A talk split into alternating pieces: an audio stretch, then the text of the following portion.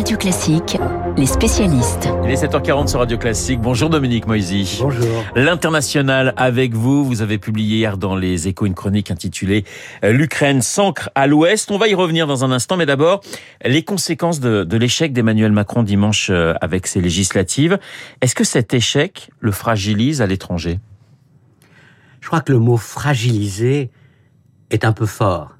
Ça ne le renforce pas. Ouais. Il est évident que euh, moins on apparaît légitime à l'intérieur, moins on est crédible à l'extérieur. Mais je ne pense pas que l'expression de séisme qui a été utilisée fréquemment hier corresponde à ce que nous avons vécu. Alors, on parle d'une France ingouvernable. Quels sont les, les modèles, Dominique Moisy, à l'étranger qui pourraient inspirer euh, l'exécutif? Le Ben, modèle allemand? Ben, je dirais, il y a, il y a deux. euh, Il y a, il y a un modèle négatif. Oui. C'est-à-dire que la France se rapproche toujours davantage des États-Unis, devient une société polarisée avec un pays de plus en plus ingouvernable. Et puis il y a un modèle positif qui est le modèle allemand, c'est-à-dire grâce à ces accidents électoraux, la France doit apprendre le sens du compromis à l'allemande.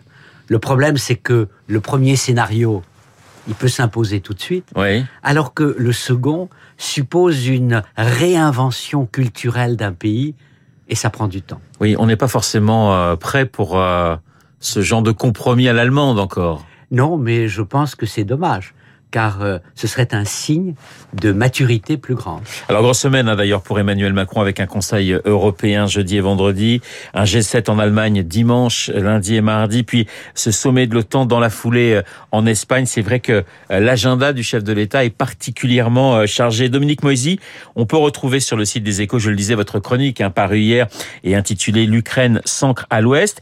Une chronique où vous remerciez le, le maître du Kremlin. Merci Monsieur Poutine, écrivez-vous. Alors c'est bien sûr du, du second degré. Le constat que vous faites, c'est qu'en envahissant l'Ukraine, eh bien la Russie a paradoxalement fait basculer l'équilibre de l'Europe vers l'Ouest. C'est bien ça. L'équilibre politique. L'équilibre politique, bien que sûr.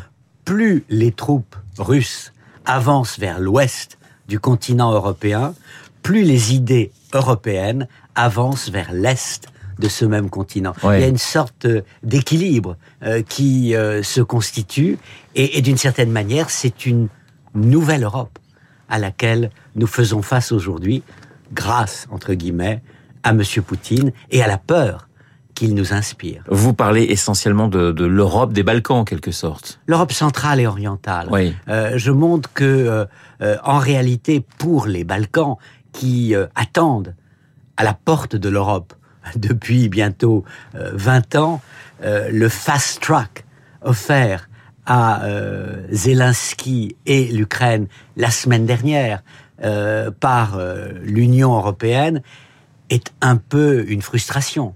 Euh, Faut-il, nous disent-ils, euh, être envahi par la Russie pour être considéré sérieusement par l'Union européenne? Mais en même temps, cette différence de traitement est à la fois légitime sur le terrain, mais correspond à quelque chose de profond. En Serbie, par exemple, les émotions des deux tiers des Serbes sont en réalité pro-russes. Et ce que nous essayons de dire aux Serbes, c'est vous voulez rejoindre l'Union européenne? Eh bien, adoptez une politique de sanctions à l'égard de Moscou. Si vous ne le faites pas, vous ne rejoignez pas en réalité la communauté européenne dans ses valeurs, dans ses émotions. L'élargissement de, de l'Union européenne, de très nombreux Européens convaincus, ont on, on des doutes. Hein. Dans votre chronique, vous citez euh, Jacques Rupnik qui déclarait « Vous avez aimé l'Europe à 27, vous allez adorer l'Europe à 37 ». C'est vrai que l'élargissement pose question. Oui, Bah, il y a euh, globalement un, un scepticisme grandissant à l'égard de l'élargissement de l'Europe.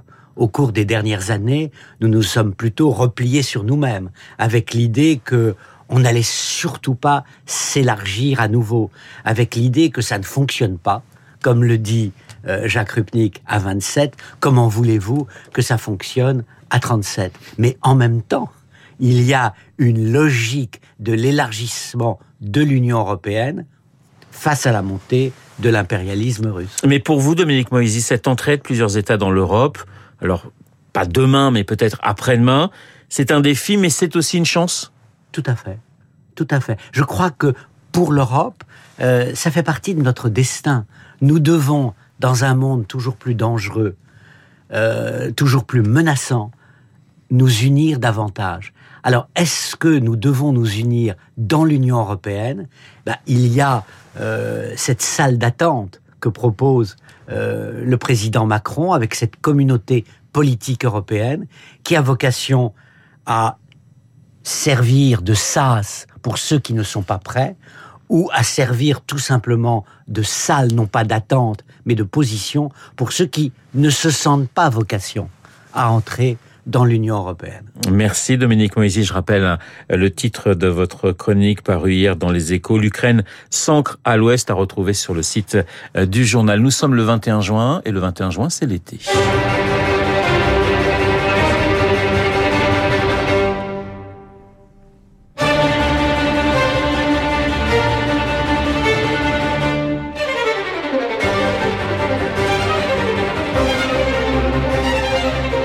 L'été de Vivaldi pour nous accompagner euh, sur Radio Classique. Le 21 juin, c'est l'été. C'est aussi une manifestation qui a exactement 40 ans. La fête de la musique, première édition en 1982, la fête de la musique. Le thème du journal imprévisible de Marc Bourreau, un journal sans fausse note, du moins.